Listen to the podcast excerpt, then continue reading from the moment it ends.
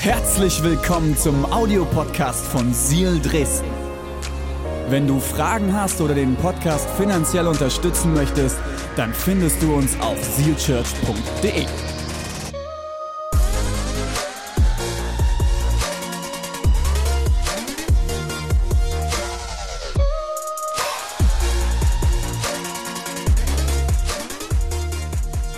Alright, seid ihr ready? Wollen wir auf den zweiten Teil der Predigt schauen, die ich letzte Woche in einem machen wollte? Ich habe gemerkt, das überfordert euch. Nein, Spaß. Es war einfach schon sehr viel letzte Woche. Ich sagte, jetzt werden wir nächste Woche werden wir es sogar noch besser machen. Und jetzt ist nächste Woche. Und jetzt gehen wir in den zweiten Teil. Alright? Pech und Schwefel. Wir wollen zusammenstehen als Kirche. Wir wollen zusammen durch diese Phase gehen, in der wir stehen. Und ich habe das Ganze letzte Woche damit überschrieben gehabt. Max, kannst du mal einblenden, Max? Wie gehe ich mit den Folgen der Pandemie um? Heute kommt Teil 2. Wir haben uns letzte Woche mit den Folgen der Pandemie beschäftigt. Heute kommt die Antwort. Wie kann ich den Kampf gewinnen? Seid ihr ready zu gewinnen? Haufen von Gewinner? Wenn du dich noch nicht so fühlst, hoffentlich danach. Ich spreche ein Gebet. Jesus, ich danke dir, dass du da bist. Ich danke dir, dass du jetzt zu uns sprechen wirst und dass du Gutes bereit hast. Amen. Vielen Dank, Jona. Applaus für Jona. Okay, ich mache eine ganz, ganz schnelle Zusammenfassung von letzter Woche. Was sind die Folgen der Pandemie? Vereinsamung, Depression, Süchte, Emotional Load oder Emotional Damage oder Mental Load, ähm, Konsumchristentum, Müdigkeit, Dünnhäutigkeit, heute auch richtig geschrieben mit Ä und Egoismus. Das hat uns dazu gebracht, dass wir momentan, und das haben wir am Freitag ganz toll gemeinsam bei der Dankesparty, jetzt machen wir das hier, das sollte nicht passieren. Genau, da mal weg. Äh, bei der Dankesparty schön auch gemeinsam gemacht. Die Folge davon ist Überkompensation. Wir haben die Dankesparty unter das Motto gestellt, Überkompensation. Und das haben wir getan bis morgens um vier. Und es war gut. Dankesparty war genial, oder? Hey, wenn du das verpasst hast, es tut mir so leid für dich. Es tut mir so leid für dich. This is emotional damage. Es tut mir so leid für dich. Und wenn du dich abhalten lassen hast, weil es eine 20er-Jahre-Party war und du keinen Bock hattest, dich äh, äh, anzuziehen oder dementsprechend anzuziehen, es tut mir so leid für dich. Du dich von so einem Käse abhalten lässt. Es war nämlich so genial. Wir haben gefeiert und es war geil. Es war richtig geil. Es war richtig geil. Wir haben mal richtig überkompensiert und ich fand's gut. Wir haben auch zwei Jahre nachzuholen gehabt. Alright. Von der Überkompensation. Überkompensation bedeutet, ich versuche das, was mir die letzten zwei Jahre gefehlt hat, zu kompensieren. Aber weil es sich so viel weniger anfühlt, als es wirklich war, durch Überkompensieren. Also muss noch eine Schippe oben drauflegen. Manche Leute denken, ich überkompensiere bei den Predigten. Nein, das ist mein Naturell. Wenn ich überkompensiere, wird's schlimmer. Ich bin letzte Woche dann rausgegangen mit euch mit dem Thema, was ist das Ziel des Feindes, des Teufels in unserem Leben? Sein Ziel ist immer Lüge, Zerstörung und Tod. Und wenn du momentan hier bist und sagst, oh ja, jetzt hier mit dem Teufel und so, und das ist jetzt schon ein bisschen, ne, halt mal einen Ballen flache, nee. Ich glaube, da fängt es schon an, und das habe ich letzte Woche schon gesagt. Ich glaube, unsere Generation hat ein großes Problem. Wir nehmen uns, unsere Gedanken und unsere Gefühle oft viel zu wichtig. Es geht ja um mich. Und ich habe recht. So, und für alle, die jetzt schon Schnappatmung kriegen, deine Gefühle sind wichtig. Du bist wichtig. Schau nach dir. Achte auf dich. Alles richtig. Aber du hast nicht immer recht. Und das Wort Gottes hat mehr Recht. Und nur weil uns irgendeine Fernsehsendung oder irgendein Buch oder irgendwas, was ich gehört habe, was ich irgendwann mal gelesen habe oder ich mich nicht danach fühle, ist das Wort Gottes trotzdem immer noch richtig. Das hat sich nämlich nicht geändert. Es gibt nämlich eine Sache, die wird sich niemals ändern. Jesus sagt es selbst. Ich bin gestern, heute, morgen und bis in alle Ewigkeit der gleiche. Und im, ersten, im Johannes-Evangelium lesen wir es am Anfang, Jesus ist das verkörperte Wort Gottes. Er wird sich nicht ändern. Und das bleibt. Und dementsprechend lesen wir auch im Wort Gottes, auch wenn das heute nicht mehr angesagt ist und wenn das nicht mehr fancy ist und wenn das nicht mehr cool ist, es gibt einen Feind. Der Humanismus erklärt uns seit Jahrhunderten, es gibt nur gut. Und der Mensch ist von Grund aus gut und gut und gut. Ich verstehe nicht, wie man das glauben kann. Hast du mal Nachrichten geguckt, wie gut die Menschen sind? Mach nur mal die Bildzeitung auf, okay? Gut. Gehen wir zur FAZ. LVZ. Und für die ganz Gebildeten die Zeit. In der Bildzeitung wird das alles mit Schlagzeilen gemacht und in der Zeit wird alles verarbeitet. Wenn der Mensch wirklich gut wäre, warum ist diese Welt so beschissen? Sorry, wenn ich das so direkt sage, aber jetzt einmal ganz ehrlich, die Welt ist nicht gut. Und der Mensch ist nicht gut. Der Mensch denkt an sich. Warum sonst haben wir bis heute, wir leben im 21. Jahrhundert, im 21. Jahrhundert. Wir haben seit 600 Jahren die Scholastik. Wir, wir, können seit 600 Jahren, haben wir Schulen, können studieren, machen Bachelor, Master, Doktor, PhDs. Und wir haben immer noch ein Rassismusproblem auf dieser Welt. Wie kann das sein, wenn die Menschheit so toll ist? Wenn der Mensch von Grund auf so gut ist? Wenn der Mensch wirklich gut ist, würden wir nicht andere Leute unterdrücken. Wenn der Mensch wirklich gut wäre, würde nicht die eine Hälfte der Welt Essen wegschmeißen und die andere hat nicht genug, oder? Oh, die Welt ist sehr gut. Die Welt ist toll. Die Welt ist so perfekt. Und weißt du, was dann ganz, was ich dann liebe, ist, wenn Leute dann auf, äh, auf die Christen zeigen. Wenn es wirklich einen Gott gibt, warum müssen Menschen hungern? Weil Menschen Idioten sind. Nicht Gott. Gott hat nämlich genug zur Verfügung gestellt. Die Frage ist, was machen wir damit? Und wie gehen wir miteinander um? Und was machen wir daraus? Gott ist nicht das Problem. Es ist der Mensch. Es ist der Mensch, der sich missbrauchen lässt für Unterdrückung, Zerstörung, Hass, Lüge, Mord. René, ich habe noch niemanden ermordet. Jeder Mord fängt wo ganz, ganz anders an. Keiner wacht morgens auf und war gestern eine nette, tolle, liebevolle Persönlichkeit und wacht am nächsten Morgen auf, oh, heute bringe ich mal meinen Chef um. Also so gestern fand ich den noch super. Ich habe dem Liebesbriefe geschrieben, ich fand den ganz toll. Heute, nö, heute hasse ich ihn. Und ich hasse ihn nicht nur, ich werde ihn umbringen. Das ist viel, viel tiefer. Das hat eine längere Geschichte, das passiert nicht so. Die Welt ist nicht schön. Es gibt schöne Dinge in dieser Welt.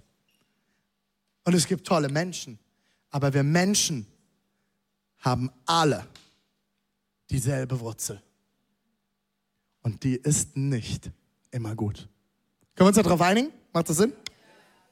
Können wir folgen, ne? Die Gemeinde in Ephesus, an die der liebe Paulus einen Brief schreibt, haben wir letzte Woche auch schon gelesen, wird im letzten Buch der Bibel erwähnt und es wird geschrieben, dass die Gemeinde, und damit redet er von verschiedensten Versammlungen, dort haben sich verschiedene Kirchen getroffen, aber es ist eine Kirche, weil es geht nicht um Seal Church oder äh, katholische Kirche oder evangelische Kirche. Am Ende werden wir alle gemeinsam eine Kirche sein, und zwar die Kirche Jesu Christi. Und genauso ist es hier, Paulus schreibt an die Gemeinden, an die Versammlungen in Ephesus und in der Offenbarung wird es wieder, passiert es wieder und dort heißt es, ich habe eins gegen euch. Eine einzige Sache. Ihr habt die erste Liebe verloren. Ihr seid nicht mehr bei der ersten Liebe. Ihr habt Ihr macht alles, ihr tut Gutes, ihr liebt Menschen, ihr gebt Gas und alles Mögliche. Aber ihr habt die erste Liebe zu mir verloren. Damit bin ich letzte Woche rausgegangen. Wir haben letzte Woche dafür gebetet, dass heute wieder die erste Liebe empfangen. Dieser Moment, wo du dich in deinen Partner verliebt hast. Der erste Kuss, das erste Mal Händchen halten, der erste Blick, Das sind besondere Momente. Gott will deine Liebe. Ziel heißt Eifer.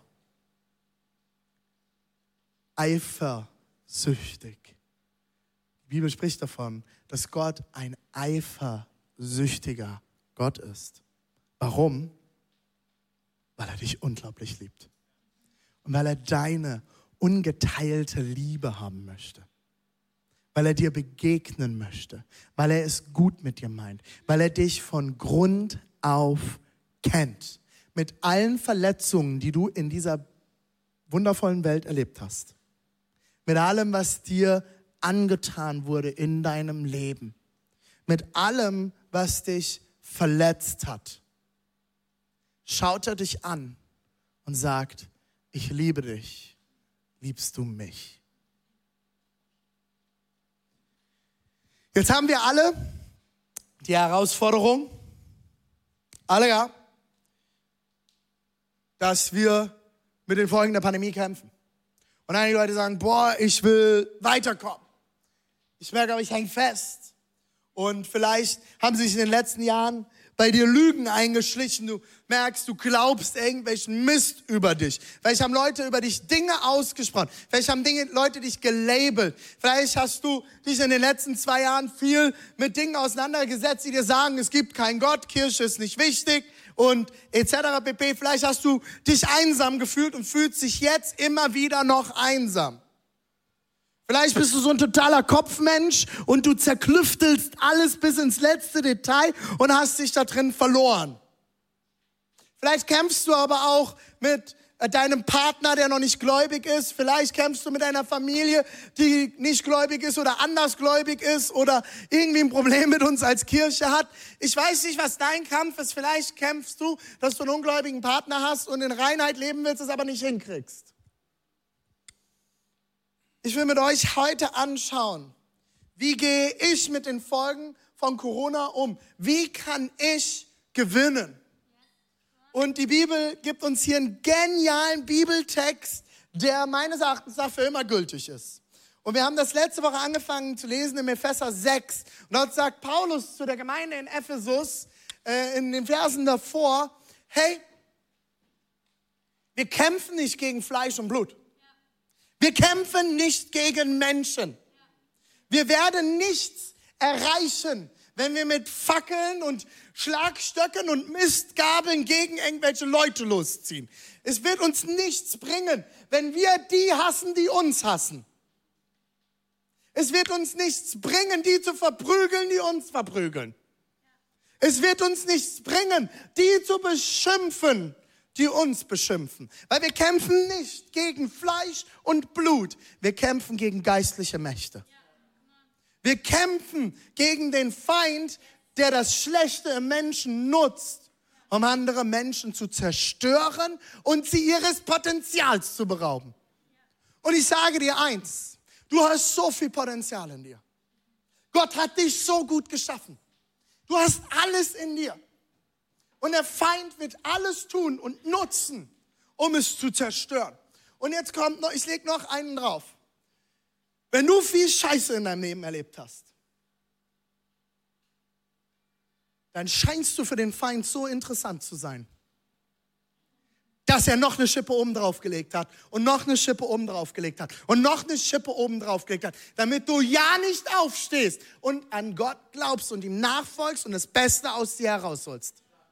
Weil er genau weiß, wenn du zum Zug kommst, wenn du Frust, Verletzung, Unvergebenheit, Hass, all das, was dich zurückhält, all das, was immer wieder an dir zieht, all das, was dich runterzieht, wo du dich zerstören lässt und dich teilweise auch selbst zerstörst. Wenn du das überwindest, wird so viel Power freigesetzt. So viel mehr Liebe, so viel mehr Kraft, so viel mehr Energie, so viel mehr Lobpreis. Und Leute werden durch dich zum Glauben kommen, durch das Zeugnis, das du sprichst. Ich kenne wenige Leute, die Menschen in der Geschichte gefeiert haben, die andere gehasst haben, weil sie gehasst wurden. Die Menschen, die wir bis heute feiern, sind Leute, die friedliche Revolutionen hervorgebracht haben. Wir lesen von Nelson Mandela, der Jahrzehnte im Gefängnis war in Südafrika und rauskam und nicht mit dem Finger auf andere gezeigt hat, sondern mit Liebe kam. Wir lesen von solchen Menschen. Und diese Menschen sind uns Vorbilder, weil sie etwas überwunden haben, was nicht zu überwinden schien. Wir lesen im Epheser 6, 14 bis 20. Seid also bereit, legt die Wahrheit als Gürtel um und die Gerechtigkeit als Panzer an. Bekleidet euch an den Füßen mit der Bereitschaft, die gute Nachricht vom Frieden mit Gott zu verkünden.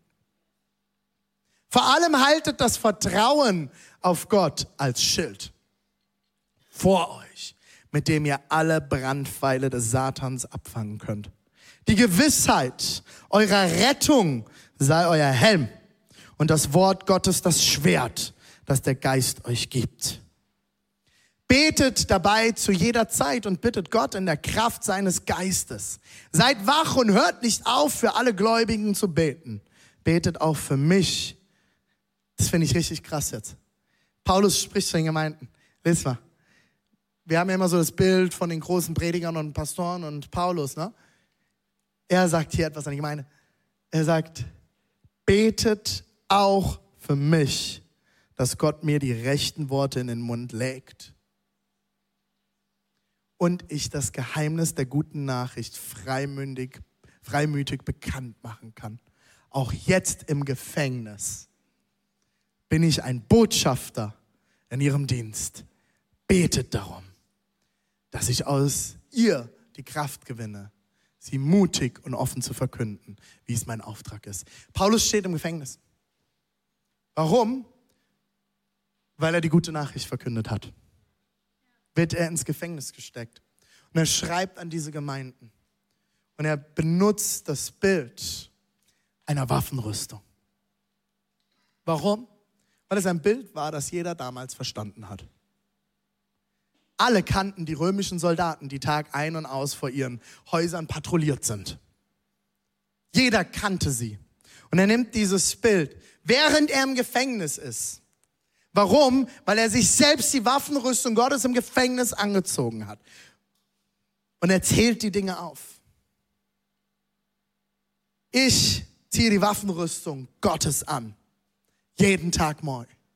Bist du bereit, die Waffenrüstung Gottes anzuziehen? Hier steckt alles drin, damit du das überwinden kannst, wo du drin steckst. Und ich will das mit euch durchgehen. Und die liebe Lucy kann gerne schon nach vorne kommen. Die Lucy wird mich nämlich gleich noch unterstützen. Bist du da, Lucy? Da kommt sie. Hallo, Lucy.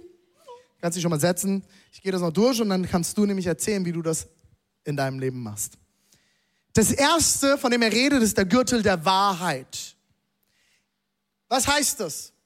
Entlarve, entlarve die Lügen des Feindes und sprich Gottes Wahrheit aus. Das ist nichts Psychologisches, meine lieben Freunde. Nur wenn ich das lange genug ausspreche, werde ich schon irgendwann glauben. Ich glaube, dass wenn wir Wahrheiten Gottes aussprechen, dann wird Gott in unserem Herzen etwas verändern und Heilung bringen. Nicht Überkompensation, Egoismus, Einsamkeit, Süchte, Konsum werden dich weiterbringen. Das sind Dinge, die werden dich nur kurz befriedigen. Die Wahrheiten sind, a, die Kraft Gottes wird mich aufbauen. Ich verbringe Zeit mit ihm. Das ist eine Wahrheit. Fang an, das auszusprechen. Fang an, das zu leben. Gemeinschaft mit anderen Christen wird mich voranbringen. Oh nee, in Gottesdienst gehe ich nicht, ich bin jetzt so müde, anstrengende Woche gehabt. Ah nee, ich will heute Mittag und mm, außerdem und hier und ah nee, kann ja auch von zu Hause und mm. Das ist eine Lüge vom Feind, um dich zurückzuhalten, in die Gemeinschaft zu gehen. Der oder die Schreiberin des Hebräerbriefs, manche munkeln, das war Paulus, vielleicht aber auch jemand anderes, ähm, schreibt, ich habe was gegen euch, meine lieben Freunde Ihr habt zu viele, die der Gemeinschaft der Heiligen fernbleiben. Was ist los bei euch, schreibt er. Warum bleibt ihr der Gemeinschaft der Heiligen fern? Warum? Weil der Feind hat ein Interesse daran, dass du einsam bist, dass du dich zurückziehst, dass du das Wort Gottes nicht hörst, dass du mehr Nachrichten und Fernsehen und Netflix und alles schaust, als dass du die Wahrheit hörst. Und ich werde nicht müde, das zu sagen. Ich glaube, jeder von uns braucht es, dass einmal pro Woche irgendein blöder Prediger dich mit den Wahrheiten Gottes anbrüllt. Weil die Lügen des Feindes sind laut genug in dieser Welt. Die Angst, die der Feind tagtäglich verbreitet, ist laut genug. Ich will, dass du einmal pro Woche ermutigt hier nach Hause gehst, den Kampf zu kämpfen, den guten Kampf des Glaubens zu kämpfen.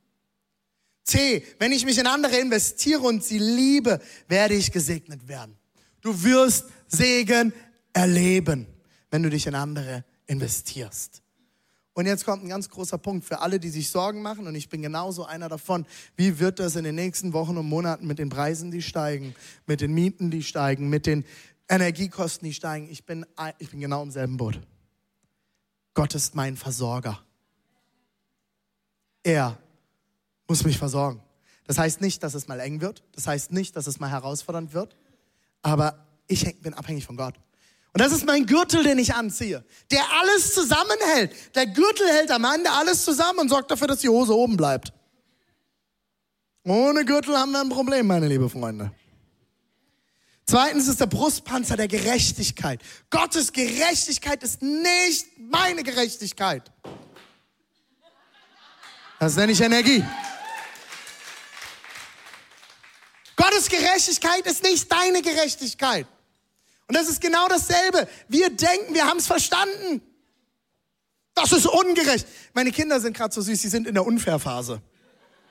Das ist total unfair, Papa, dass der Luan länger wach bleiben darf. Das ist total unfair, dass du jetzt dem Lina was mitgebracht hast. Es ist alles immer unfair. Wisst ihr, was ich unseren Kindern sage? Nee, pass auf, ich habe mit meiner Schwägerin geredet, Sozialpädagogin in der Schule. Die hat gesagt, wir haben ein riesengroßes Problem. Wir haben ein riesengroßes Problem. Kinder werden nicht mehr unfair behandelt. Ich sage, wie, hä? wie meinst du das jetzt? Dass, es wird immer dafür gesorgt, dass alles gerecht ist. Und dann kommen sie nicht mit der Ungerechtigkeit dieser Welt zurecht. Und soll ich dir was verraten? Diese Welt ist ungerecht.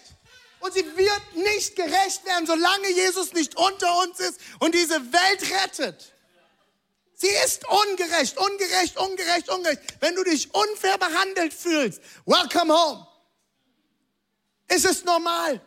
Die Welt ist nicht fair. Und ja, wir können etwas dazu beitragen, dass es besser wird. Und wir können Gerechtigkeit in diese Welt bringen.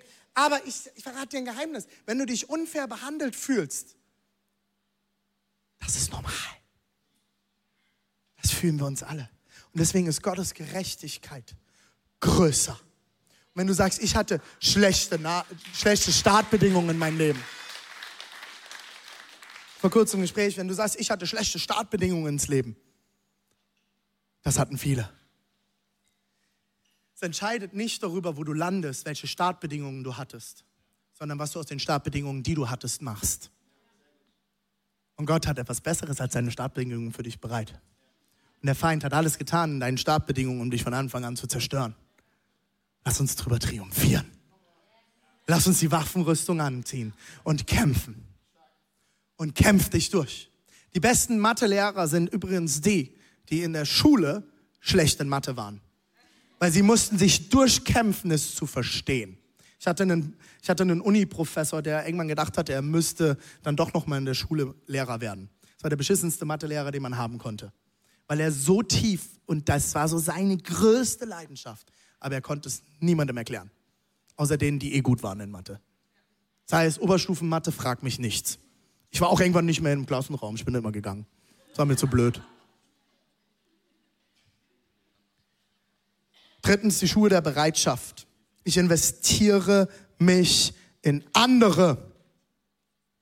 Es geht nicht um mich. Ich verbreite die Botschaft der Liebe. Wenn wir Gerechtigkeit in diese Welt bringen wollen, wenn wir was verändern wollen, haben wir eine Antwort in der Hand und das ist Jesus Christus. Lebe Jesus und verbreite Jesus. Bist du bereit, deine Schuhe anzuziehen und loszulaufen? Oder willst du stehen bleiben? Rückwärts laufen, dich umdrehen. Ist euch schon mal aufgefallen, dass die Waffenrüstung nichts vom Rücken beschreibt? Die hat einen Brustpanzer. aber keine Rückenpanzerung. Wenn ich die Waffenrüstung, ich habe jetzt kein Bild gemalt, keine Angst, ich habe auch kein Bild gemacht von Pastor Joel oder so. Wenn du die Waffenrüstung mal malen würdest, wie sie wirklich hier steht, wäre die Rückseite nackig. Finde ich total interessant. Und ich habe lange darüber nachgedacht.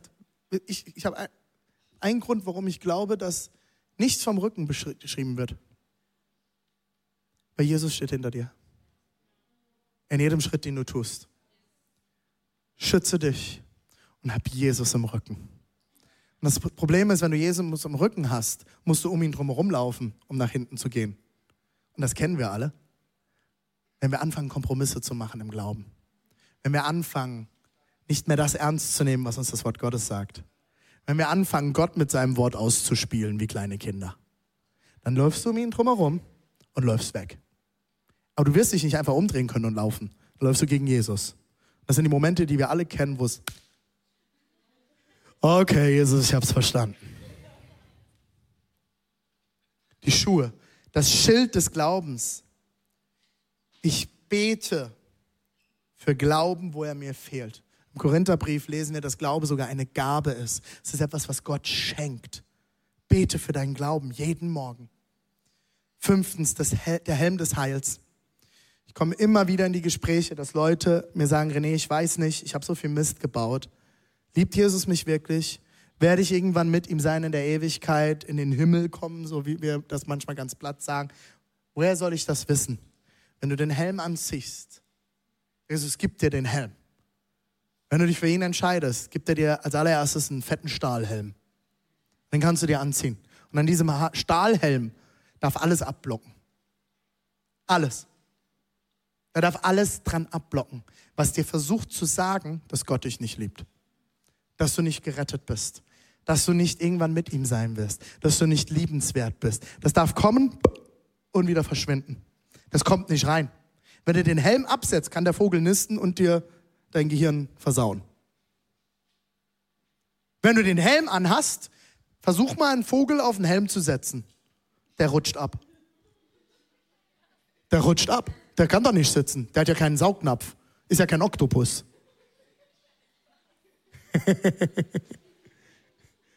Das habt ihr ein Bild, ne? Das sitzt. Zieh den Helm des Heils an. Und als letztes, und das ist interessant, alles, was ich bisher beschrieben habe, ist Schutz. Ist Schutzkleidung. Und jetzt kommt eine Waffe. Das Schwert des Hasses. Stimmt ja gar nicht, das Schwert des Geistes.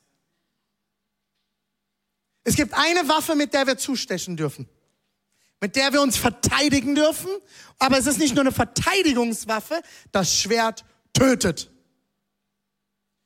Das Schwert des Geistes, das da ist, das Wort Gottes, heißt es im Text. Es ist das Wort Gottes. Wenn du keine Bibel liest, solltest du es schleunigst anfangen. Es ist so einfach wie nie zuvor. Noch nie zuvor war es so einfach, die Bibel zu lesen lies sie. Du sagst, du hast keine Bibel, wir schenken dir nachher gerne eine. Komm einfach auf uns zu, wir schenken dir eine Bibel. Wenn du sagst, das ist mir so kompliziert mit diesem Papier und so, kann ich nicht mal mit umgehen. Die gibt es als App. U-Version, gibt das ein im App Store, Google Play Store, was für ein Gerät auch immer du hast. Vielleicht hast du noch ein Windows-Phone, das tut mir sehr leid. Das weiß ich nämlich nicht, ob das noch unterstützt wird. Weiß ja schon, dass Leute Google-Handys haben. Äh, aber da gibt es das auch. Gibt es sogar für Google. U-Version oder gib einfach Bibel-App ein. Fang an, die Bibel zu lesen. Warum? Wenn du das Wort Gottes kennst, kannst du zustechen. Und der Feind wird nicht nur weichen, er wird sterben. Er wird nicht nur jammern und vor dir weglaufen, er muss sterben. Wenn du die Wahrheiten Gottes kennst. Eine Frau, die ein Leben lang, seitdem ich neun Jahre alt bin, eine ältere Frau aus meiner alten Gemeinde, wo ich zum Glauben gekommen bin, betet, seit ich neun bin, für mich. Jeden Tag. Ich stehe auf ihrer Gebetsliste. Das hat sie mir jetzt wieder vor kurzem gesagt. Diese Frau hat irgendwann äh, eine Gehirnerschütterung gehabt und hatte ein komplettes Blackout und hat sich nur noch an Dinge aus ihrer Kindheit erinnern können. Und sie hatte sogar nicht mehr richtig lesen können. Das heißt, sie konnte keine Bibel lesen und sie konnte auch keine Liedtexte lesen. Aber sie hatte einen Vorteil. Sie hatte als Kind Bibelverse auswendig gelernt und Lieder auswendig gelernt. Und ich habe sie gefragt, wie ist es für dich, dass du keine Bibel mehr lesen kannst? Das ging über zwei, drei Jahre so. Sie sagt, René, weißt du, was ich kann? Dieser Kopf ist voll mit Wahrheiten. Gott hat mir so viele Bibelverse gegeben, die ich auswendig lernen musste. Da sind so viele Lieder in meinem Kopf. Ich singe den ganzen Tag diese Lieder aus meiner Kindheit. Es sind alte Lieder. Vielleicht Lieder, die manche Leute nicht mehr schön finden. Es sind Wahrheiten Gottes aus seinem Wort. Ich zitiere tagtäglich die Verse, die ich auswendig lernen musste. Fang an, das Wort Gottes zu verwenden, um die Lügen des Feindes zu zerstören. Lucy. Du darfst. Vielen Dank. Applaus für Lucy.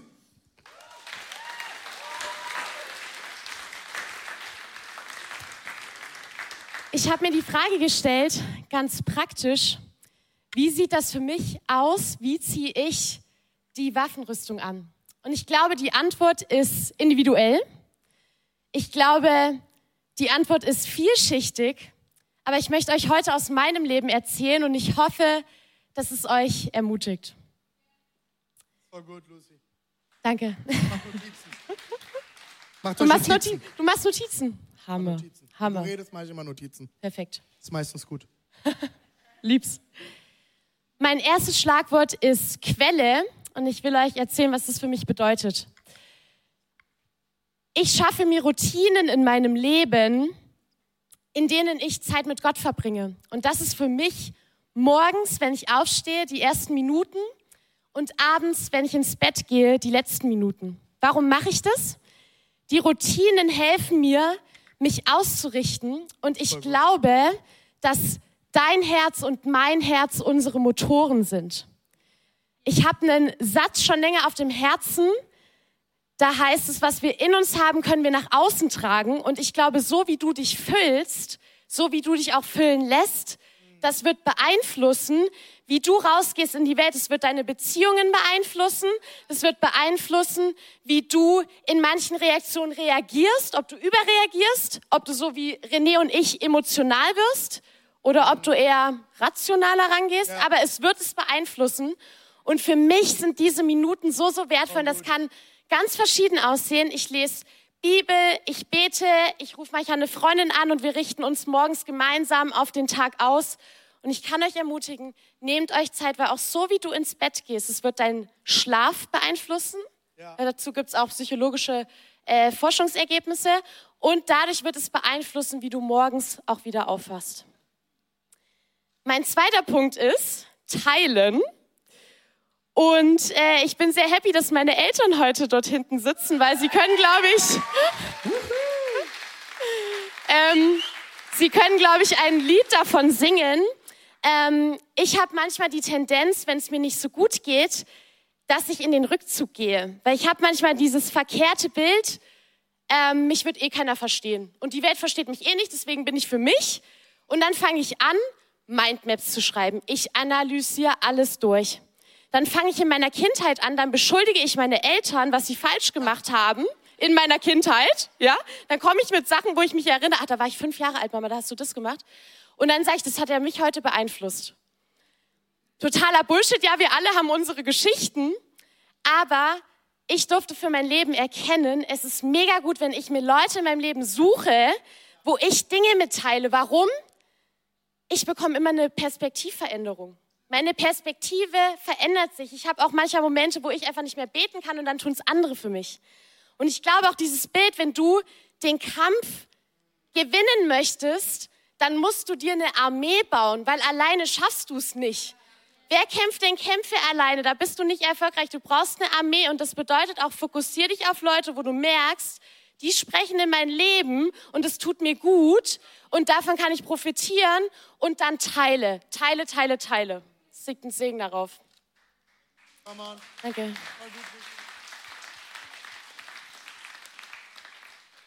Mein dritter Punkt ist Ausrichtung.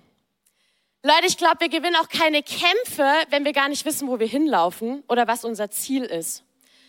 Und ich kann euch erzählen, ich bin ein visionärer Typ. Ich lebe gern, ich gerne in der Zukunft. Ich habe immer Bilder, wie sieht's in zehn Jahren aus. Und ähm, Was mir extrem in den letzten Jahren geholfen hat, ist, ich habe zu Hause neben meinem Bett eine Visionswand. Und dort bapp ich immer wieder, ich schreibe mir Zettel mit Dingen, die ich auf dem Herzen habe, mit Visionen, mit Träumen. Ich schreibe mir die auf, weil ich bin ein bildlicher Typ und mir hilft es, es an meine Wand zu hängen und jeden Morgen und jeden Abend wieder neu zu sehen. Wisst ihr, ich glaube, wir müssen uns fokussieren, wenn wir Kämpfe erfolgreich kämpfen wollen. Und wenn du das jeden Morgen wieder neu siehst, dann wirst du dich fokussieren und du wirst auch erkennen, hey, da liegt so eine Kraft drauf, dass Gott dir Vision schenkt, dass Gott dir Träume schenkt. Vielleicht sitzt du heute Morgen hier und du sagst, Lucy, ich habe keine Träume. Ich sag dir, du hast Träume und du darfst sie erleben und du darfst sie erkennen. Und Gott hat etwas in dein Leben gesprochen. Richte dich immer wieder darauf aus und fokussiere dich. Weil ich glaube auch, dass Gott ein Realist ist. Gott sieht dich jetzt gerade in deiner Situation so, wo du gerade bist, wird er dich, wird er dir begegnen, weil er ist ein Gentleman. Aber Gott sieht noch mehr, weil er sieht auch, wer du sein kannst. Er sieht dein Potenzial und in der Hinsicht ist er auch ein Idealist. Und ich glaube, es wird dir helfen. Such dir ein Tool. Bei mir ist es die Visionswand. Es kann bei dir anders aussehen, wenn du kein bildlicher Typ bist. Aber fokussiere dich und geh voran und es wird dir helfen.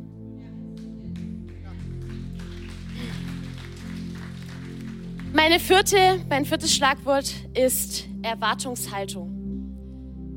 Ich will dir heute die Frage stellen, glaubst du, dass du deine Kämpfe gewinnen kannst? Und ich will noch einen Schritt weiter gehen. Glaubst du, weil ich glaube, Gott glaubt es, dass du sie schon gewonnen hast. Und ein Bibelvers, und ähm, ich kann es nicht oft genug sagen, meine liebe Prissy, bei uns in der allerersten Kleingruppe, war ich bei Prissy in der Kleingruppe, sie macht heute Producer. Ähm, seitdem ist mir ein Bibelvers hängen geblieben, der steht in Markus 11, Vers 24. Und da heißt es, wora, ähm, wofür auch immer du bittest, Glaube, dass du schon erhalten hast und Gott wird es dir schenken. Und das ist für mein Leben, welche Gebetshaltung ich annehme, wie ich in meine Kämpfe reingehe, dass ich sage, hey Gott, ich glaube, du hast diesen Kampf schon gewonnen. Du siehst mich und wenn du mir auch Dinge im Gebet aufs Herz legst, dann wirst du dafür sorgen, dass ich dort durchkomme. Also, ich glaube, es ist wirklich eine Art, wie gehst du an Gebet ran und glaubst und vertraust du, dass Gott der ist, der schon alles für dich freigeräumt hat, alle Wege freigemacht hat, damit du deine Kämpfe kämpfen kannst und siegen wirst. Yes. Und die letzte Sache, mit der möchte ich schließen, mich kennen. Wisst ihr, ich glaube, wir können Kämpfe nicht kämpfen, wenn wir gar nicht wissen, wie wir sie kämpfen sollen. Und damit du weißt, wie du deine Kämpfe kämpfen kannst, musst du dich kennen. Ich reflektiere ganz viel in meinem Leben. René kann davon auch ein Lied singen. Ähm, ich schaue auch immer wieder, wie reagiere ich in verschiedenen Situationen. Was brauche ich in manchen Situationen? Was hilft mir? Was hilft mir nicht? Was sind meine Schwachpunkte? Ich glaube, wir sind alle individuell und jeder kämpft mit verschiedenen Sachen.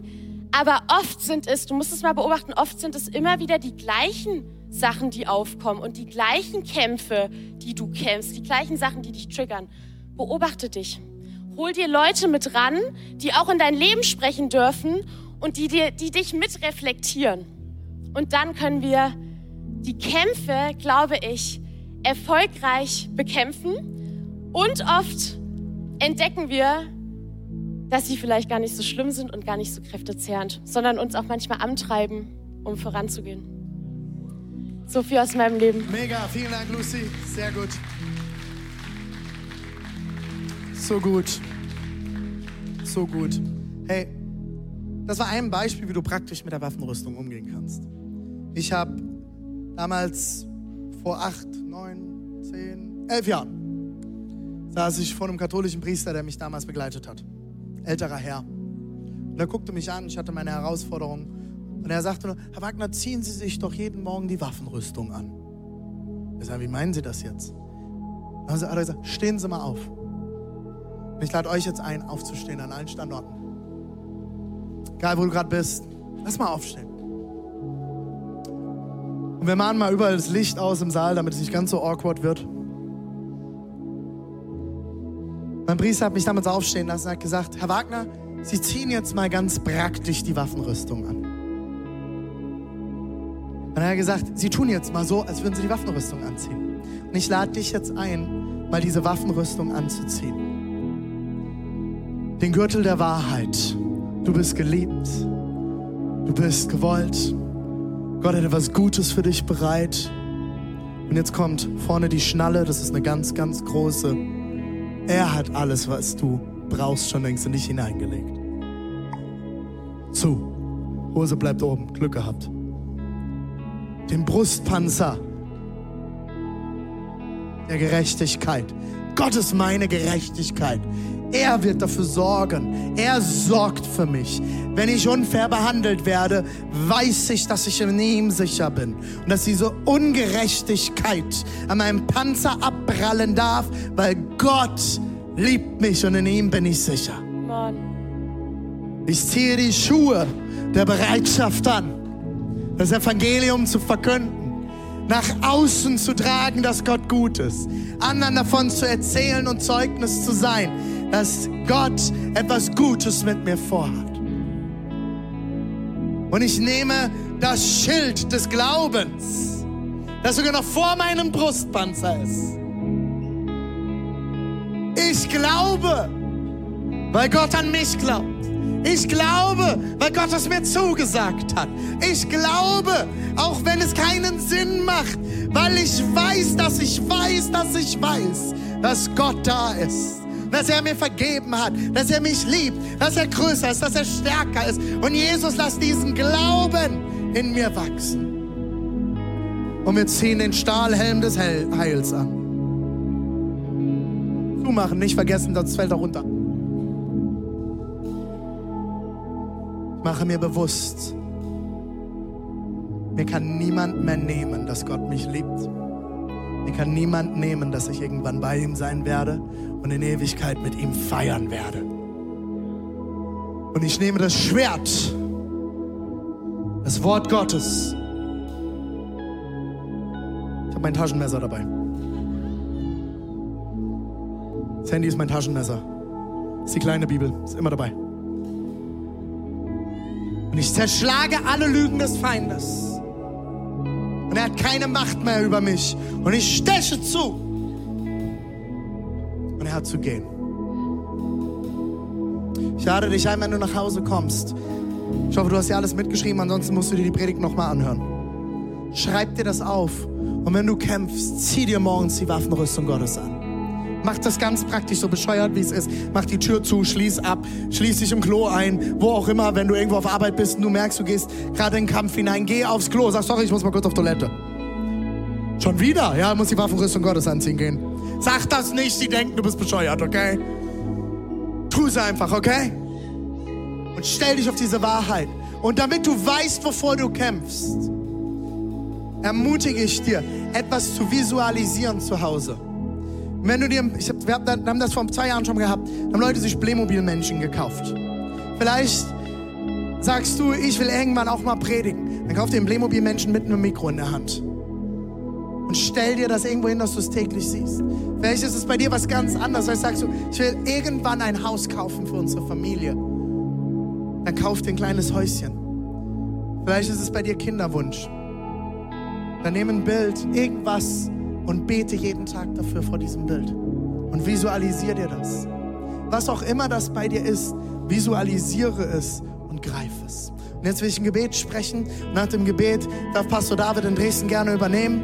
Wir werden dann nochmal gemeinsam hier in den Lobpreis gehen. An dieser Stelle ganz liebe Grüße an Pastor Baruch Sanchez in Dresden. Leitet heute Worship mit seinem Freund JC in Dresden. So schön, dass du da bist. Baruch, wir lieben dich. Family. Und jetzt werden wir beten. Und ich lade dich ein, egal wo du bist, deine Augen nochmal zu schließen.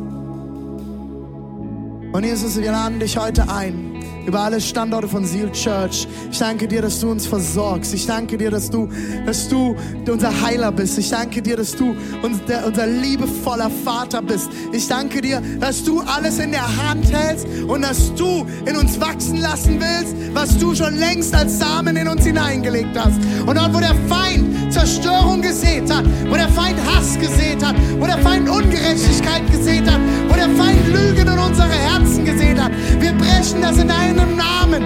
Wir nehmen das Schwert in die Hand und wir zerbrechen das in deinem Namen. Wir schneiden diese Lügen ab. Wir kämpfen diese Kämpfe, den Kampf des Guten, des Glaubens. Und Jesus, wir bekennen, wir kämpfen nicht gegen Fleisch und Blut. Wir kämpfen nicht gegen Menschen. Wir kämpfen nicht gegen Menschen. Wir müssen niemanden zerstören, weil Gerechtigkeit bringen wirst, du Liebe bringen wirst, du Schutz bringen wirst und du Heilung bringen wirst. Jesus, Jesus, ich bete, dass du heute Waffenrüstungen austeilst. Ich bete, dass du in diesem Teil des Lobpreises, in dem wir jetzt gehen über alle Standorte, ich bete, dass du jetzt Wahrheiten austeilst. Auch wenn Leute heute da sind, die dich noch nicht kennen. Ich bete, dass du jetzt Ohren öffnest und dass du sprichst, Heiliger Geist. Dass du Wahrheiten in diesen Raum ausgießt, in die Räume, in die Zuhauses, auch bei allen, die den Podcast später hören. Ich bete, dass du jetzt Wahrheiten ausschüttest und dass Wahrheit kommt und dass die Wahrheit siegt, weil du wirst uns siegen lassen. In Jesu Namen. Amen. Come on, Church.